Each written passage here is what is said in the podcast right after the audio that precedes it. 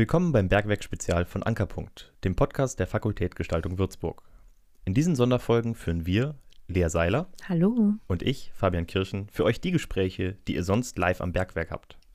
Dabei laden wir Studierende mit Projekten aus allen Fachbereichen ein. In dieser Folge ist David Löffler mit seinem Projekt Brücken und Barrieren bei uns. Hi David, erklär uns doch mal, was du so im letzten Semester gemacht hast. Hallo. Ähm, also im letzten Semester habe ich mich, wie gesagt, mit dem Projekt Brücken und Barrieren beschäftigt. Das Projekt zielt ab auf eine Auseinandersetzung mit einer Sprachlosigkeit im Kontext von Depressionen. Also ich unterhalte mich mit Angehörigen und ähm, Betroffenen ähm, über Arten der Kommunikation, über die ja, psychische Krankheit, sage ich jetzt mal. Krankheit ist ja auch da in dem Kontext ein irgendwie doch recht schweres Wort. Ähm, und ja, versuche praktisch diese Mittel der Kommunikation ausfindig zu machen. Ich selber bin Angehöriger in mehreren Graden und in mehreren Beziehungsstufen und habe festgestellt, dass so die größte Hürde für uns im Zwischenmenschlichen immer war, eine Art und Weise zu finden, darüber zu kommunizieren. Also auf meiner Seite beispielsweise die Hürde, dass ich nicht so richtig wusste, wie ich Dinge ansprechen soll, eben weil das ein sehr sensibles Thema ist, weil man der Person nicht zu nahe treten möchte, weil man sie nicht verletzen möchte. Und auf der anderen Seite, ähm, durch hin Gespräche hinterher, ähm, habe ich erfahren, dass es genauso das Problem war, dass man vielleicht teilweise drüber reden wollte, aber nicht wusste, wie man das in Worte fasst, weil letztendlich, und ähm, ich habe jetzt auch viel über die Thematik gelesen, ähm, im ja, wissenschaftlichen Sinne, ähm, scheitert unsere Sprache so ein bisschen daran, weil es keine Worte gibt, die das wirklich übertragen können, wie Personen sich fühlen, die betroffen sind. Und ähm, da gibt es praktisch Wege, also wir haben Wege gefunden, um darüber zu kommunizieren, was ich super interessant fand und so als Ausgangspunkt genommen habe, um mich damit zu beschäftigen. Habe das jetzt ein bisschen breiter aufgezogen mit, ähm, mit Umfragen, sowohl an Angehörige als äh, an Betroffene ebenfalls. Ähm, und genau, damit habe ich mich praktisch beschäftigt letztes Semester. Oder begonnen zu beschäftigen, sagen wir es so. Wow. Ja, ist ja wahrscheinlich nichts, was ich, äh, ja, was man je abschließen kann. Absolut, Sehr ja. großes Thema. Ich finde super interessant. Mhm. Ähm, wahrscheinlich auch eher, eher schauen, dass man auch beim, beim Projekt bleibt, weil ich super viele auch persönliche interessierte Fragen daran hätte, äh, Mhm. wie, wie so allgemein de, dein Umgang äh, damit ist. Aber ähm, äh, ja, wie hast du dann da mit einem mit einem Projekt angefangen? Du hast gesagt, du hast dich mit vielen, vielen Leuten unterhalten. Ähm, wie hast du die Leute gefunden? Ähm, waren das wahrscheinlich dann auch eher persönliche Kontakte? Äh, ich nehme an, das muss ja schon auch ein recht großes Vertrauen da sein, äh, Mhm. sowohl in dich als auch in die, in die andere Richtung. Ähm, was hast du dann mit, mit diesen Gesprächen gemacht, ähm, die ja wahrscheinlich auch nicht ganz so einfach sind äh, wie unser Podcast jetzt? Mhm, ähm, ja, also natürlich kommt es da sehr aus dem bekannten Freundes- und Familienkreis, dass man da irgendwie ähm, drüber gesprochen hat und äh, da so praktisch die ersten Kontakte waren.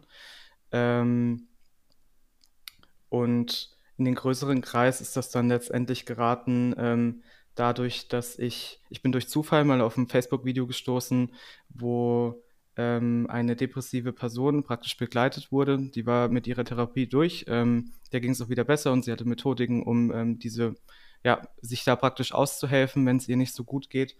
Ähm, und in dieser Folge hat sich eine Psychotherapeutin zugeschalten, die ähm, erwähnt hat, dass es natürlich für Betroffene Anlaufstellen gibt, wo sie mit Personen reden können, ähm, aber auch äh, für Angehörige. Und ähm, so aus eigener Erfahrung und auch aus den Gesprächen mit anderen Ö- Angehörigen ähm,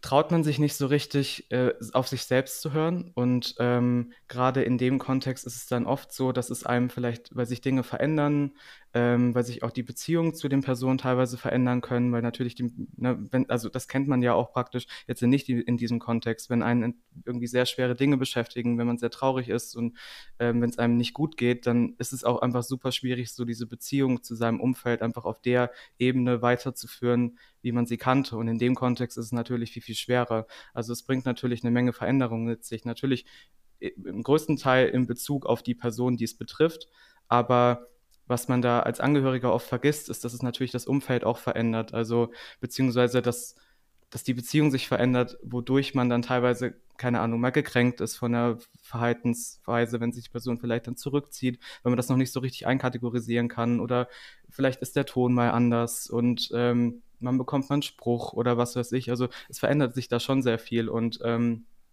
so diese Anerkennung, dass diese Gedanken und diese Gefühle, die man da als Angehöriger hat, auch ihre Daseinsberechtigung haben, dass es nichts Schlimmes ist, mal sich einzugestehen, dass das einen jetzt verletzt oder traurig macht, weil natürlich der erste Gedanke immer ist, hey, ich bin ja nicht betroffen, also habe ich irgendwie auch gar kein Recht, dass es mir jetzt schlecht geht, sondern ich muss jetzt eher stark sein und das runterschlucken und das in eine Schublade stecken, weil, ähm, wie gesagt, ich bin ja nicht direkt, direkt betroffen ähm, das war so die Schwierigkeit, oder das war die größte Schwierigkeit für alle jetzt auch, wie sich das im Gespräch rauskristallisiert hat, das erstmal anzuerkennen. Und wie gesagt, um auf das Video nochmal zurückzukommen, was ich angesprochen hatte, die Psychotherapeutin hatte eben diese Angehörigenstellen angesprochen. Ähm, dass es die gibt. Und erst an diesem Zeitpunkt wurde mir so klar, hey, Moment, also die haben hier ihre Daseinsberechtigung und ähm, man, man sollte da auch drüber reden. Also jetzt natürlich nicht direkt mit Betroffenen dann drüber reden mhm. und sich irgendwie denken, hey, ich fühle mich jetzt auch traurig, ähm, aber das irgendwie mit sich selber auszumachen, mit anderen drüber zu reden, sich auszutauschen und da gibt es eben diese Stellen. Ähm, ich habe mich jetzt irgendwie auch so ein bisschen in meiner Erzählung verloren. Ich weiß gar nicht mehr, was war denn die Ursprungsfrage? äh, beim Zuhören ehrlich gesagt die Frage auch schon fast nicht vergessen. ähm, aber ja, klar, ich meine, ähm, was ja dein, dein Thema irgendwie auch ausmacht, oder befasst sich ja, so wie ich das verstanden habe, äh, ganz stark ähm, mit Kommunikation ja. ähm, und wo ich dir auch voll zustimme aus, äh, ja, aus, aus meinem Wissen oder meinem Denken ist ja gerade die Kommunikation bei, äh, bei solchen Themen mhm. extrem wichtig auf beiden Seiten und eben nicht Dinge in sich reinzufressen, egal auf welcher Seite man, äh, man steht, ob man jetzt irgendwie selbst äh, betroffen ist von, von einer Krankheit wie Depression. Ähm, und ich finde, man darf das ja auch ruhig als, als Krankheit betiteln, weil das ist ja eigentlich äh, wahrscheinlich das, das Problem, äh, dass du die Stigmatisierung äh, von so einer Krankheit eben das zu was anderem macht wie einem gebrochenen Bein, ähm, obwohl es ja wichtig wäre, genauso wie wenn man einen gebrochenen mhm. Arm ähm, hat, zu sagen, hey, du, mein Arm ist gebrochen, ähm, pass bitte auf, dass du mir da vielleicht nicht wehtust und mhm. äh, damit vielleicht dann viel eher ähm, ja, darauf eingehen kann. Mhm. Und ähm, wie hast du dich dann jetzt, ähm, also du hast ja dann das Ganze, du hast eine, eine, Kommunikation, eine Art und Weise gefunden, wahrscheinlich einerseits in, in deinem persönlichen Umfeld, ähm, aber andererseits hast du ja auch eine Kommunikation, ich nehme an, mit Fotografie in dem Projekt gefunden. Mhm. Also natürlich ging erstmal so die persönliche Kommunikation voraus. Ähm, in dem Bekanntenkreis und auch durch die Umfragen ähm, habe ich praktisch abgezielt, beziehungsweise habe ich gezielt nach diesen Arten der Kommunikation gesucht. Und ähm, ich habe, wie gesagt, auch viel darüber gelesen ähm, aus der Psychotherapie, habe jetzt auch ähm, eine praktisch von dieser Angehörigenstelle, ist die Leiterin, mit der stehe ich in Kontakt und arbeite sozusagen zusammen. Die ist sie selber ähm, Psychologin und ähm, das so ein bisschen ausgeschlüsselt oder aufgeschlüsselt, wie Leute praktisch darüber kommunizieren. Und so eingängiges Mittel, das sind Metaphern. Ähm, bei bildlicher Vergleiche wie gesagt, die Sprache scheitert so ein bisschen mit Worten natürlich das auszudrücken, was da, wie man sich fühlt. Aber bei, mit Metaphern können wir was verbinden. Und gerade können Außenstehende, die jetzt keinen Bezug dazu haben, weil sie nicht betroffen sind, was mit, mit diesen Worten verbinden oder mit den Metaphern, sei das jetzt ähm, jetzt mal banal gesagt eine dunkle Wolke oder ein dunkler Sumpf oder man schaut durch Gelee oder also da kommen ganz viele Metaphoriken auf einen zu und ähm, Gut, ich, das ist keine Allgemeinsprache oder kein, es hat keine Allgemeingültigkeit. Also jetzt auch innerhalb der Umfragen viele beantworten, dass, dass die halt keine Metaphern verwenden. Viele sagen das straight raus und viele haben auch gar nicht, bei, die, bei vielen hadert es nicht, über Wege zu kommunizieren, weil sie einfach gar keine Lust haben oder nicht wollen, also nicht kommunizieren wollen darüber. Das ist ja auch das sind ja auch Optionen. Ähm, aber was mir eben häufig über den Weg gelaufen ist, jetzt über die Gespräche, über meine eigenen Gespräche ähm, und über die Umfrage, sind diese Metaphoriken. Und ähm, die fand ich irgendwie so interessant, diese bildlichen Darstellungen von, von inneren Gefühlswelten, ähm, dass ich eben auf die Idee gekommen bin, dass ich diese Metaphern gerne sammeln würde und ganz banal einfach praktisch diese Dinge abfotografieren würde. Also zum Beispiel fand ich eine Metapher total spannend, ähm, wo eine, eine Teilnehmende und ein Teilnehmender ähm, gesagt hatte, dass es sich anfühlt, als würde er oder sie durch ein Fernrohr schauen, aber ein umgekehrtes. Also nicht die Dinge, die fern sind, wirken nah, sondern die Dinge, die nah sind, wirken fern. Und ähm, da war praktisch die Idee, dass ich jetzt erstmal eine große Liste sammle durch sehr viele Umfragen, durch Gespräche ähm, von diesen ganzen Metaphern und ähm, alles versuche bildnisch darzustellen oder fotografisch mhm. darzustellen, mhm. damit man vielleicht am Ende ein großes Tableau hat von total unterschiedlichen verschiedenen Metaphern,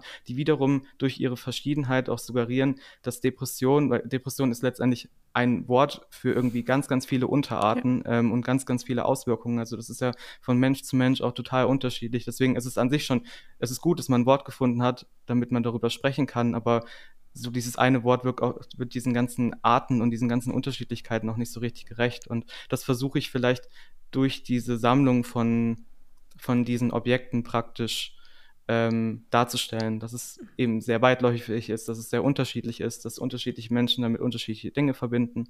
Und ähm, Genau so habe ich praktisch diese fotografische äh, Sprache gefunden oder die fotografische Idee.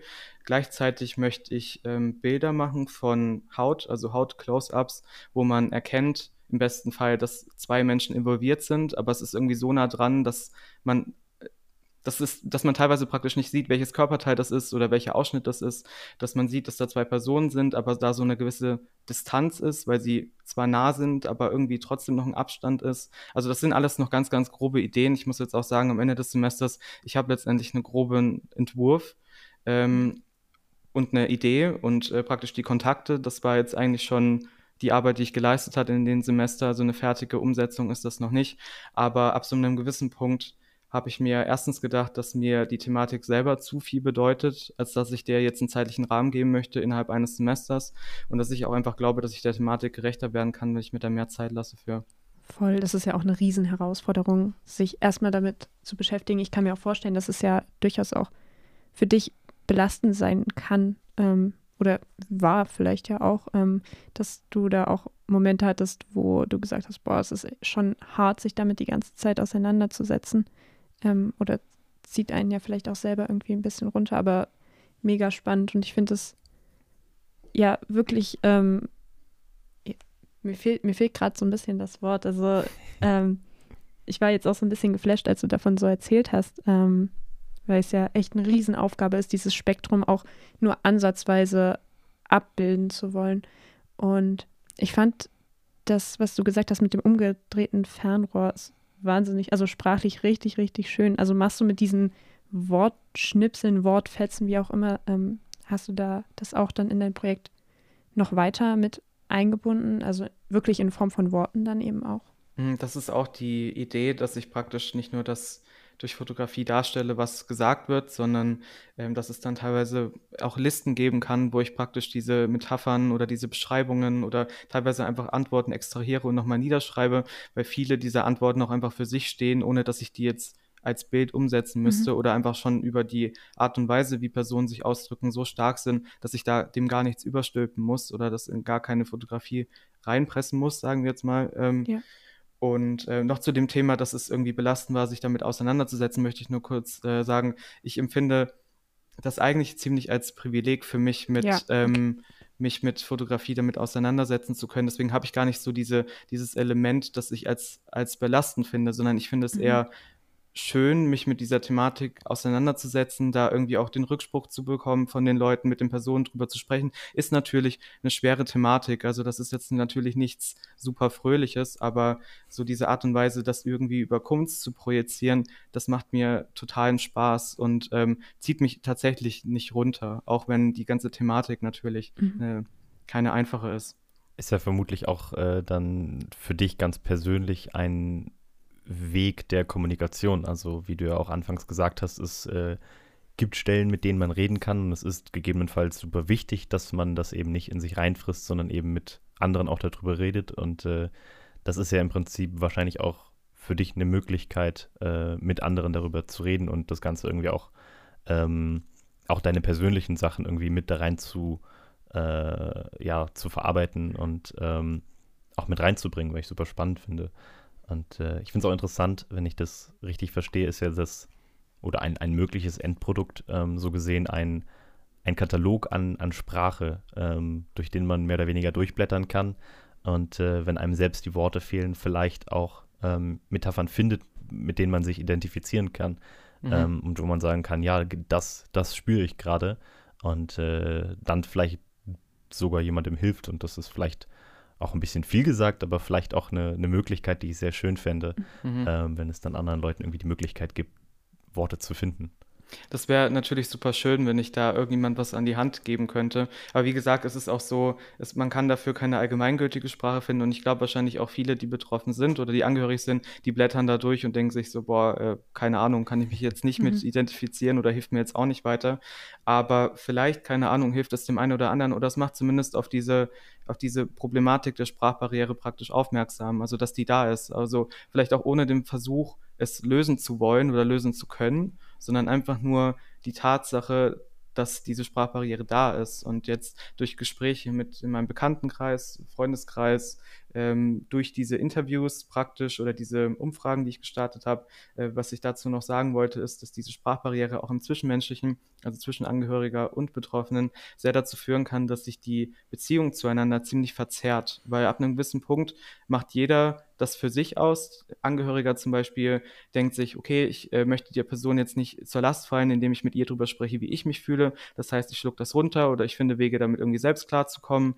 Die andere Person, vielleicht in dem Fall die Betroffene, ähm, stuckt es auch runter, weil sie sich denkt wiederum, ich möchte die andere jetzt auch nicht belasten oder ich mache das jetzt eher mit mir selber aus. Und so führt es dazu, dass man sich halt irgendwie dass man das Gefühl hat, über wichtige Dinge einfach nicht reden zu können miteinander. Und das schafft so eine richtig komische Distanz ähm, zueinander, auch egal, egal wie nah man sich ste stand oder stehen kann, ähm, die einfach ja eine, eine unglaubliche Distanz eben aufbaut und eine gewisse Fremdheit. Und ähm, das fühlt sich dann zwischenzeitlich so an, als würde man entweder komplett aneinander vorbei arbeiten oder gegeneinander. Aber es braucht dann diesen Punkt, wo man sich eben bewusst macht, natürlich, Kommunikation löst das jetzt auch nicht, aber Kommunikation macht das Zwischenmenschliche oder kann es einfach machen, wenn natürlich die betroffene Person bereit ist dafür. Und ähm, im besten Fall findet man dadurch einen Punkt zusammen, dass man realisiert, hey, wir arbeiten beide gegen etwas sozusagen, aber nicht gegeneinander, sondern miteinander gegen etwas. Und so diese Heranführung an dieses,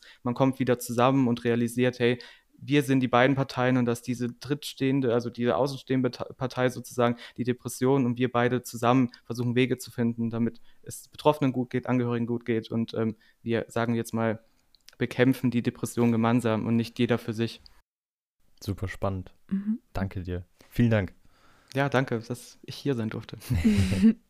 Und äh, wenn ihr mehr davon erfahren wollt, dann schaut gerne mal auf bergwerk.faws.de vorbei. Äh, oben rechts ist da eine kleine Lupe, da könnt ihr David Löffler eingeben und dann findet ihr auch sein Projekt Brücken und Barrieren. Das war eine der Bergwerk-Spezialfolgen von Ankerpunkt. Danke dir fürs Zuhören. Viele weitere Projekte, spannende Projekte findest du auch auf bergwerk.faws.de und außerdem kannst du dir gerne auch noch andere unserer Sonderfolgen und natürlich auch reguläre Folgen anhören. Tschüss. Ciao. Ciao.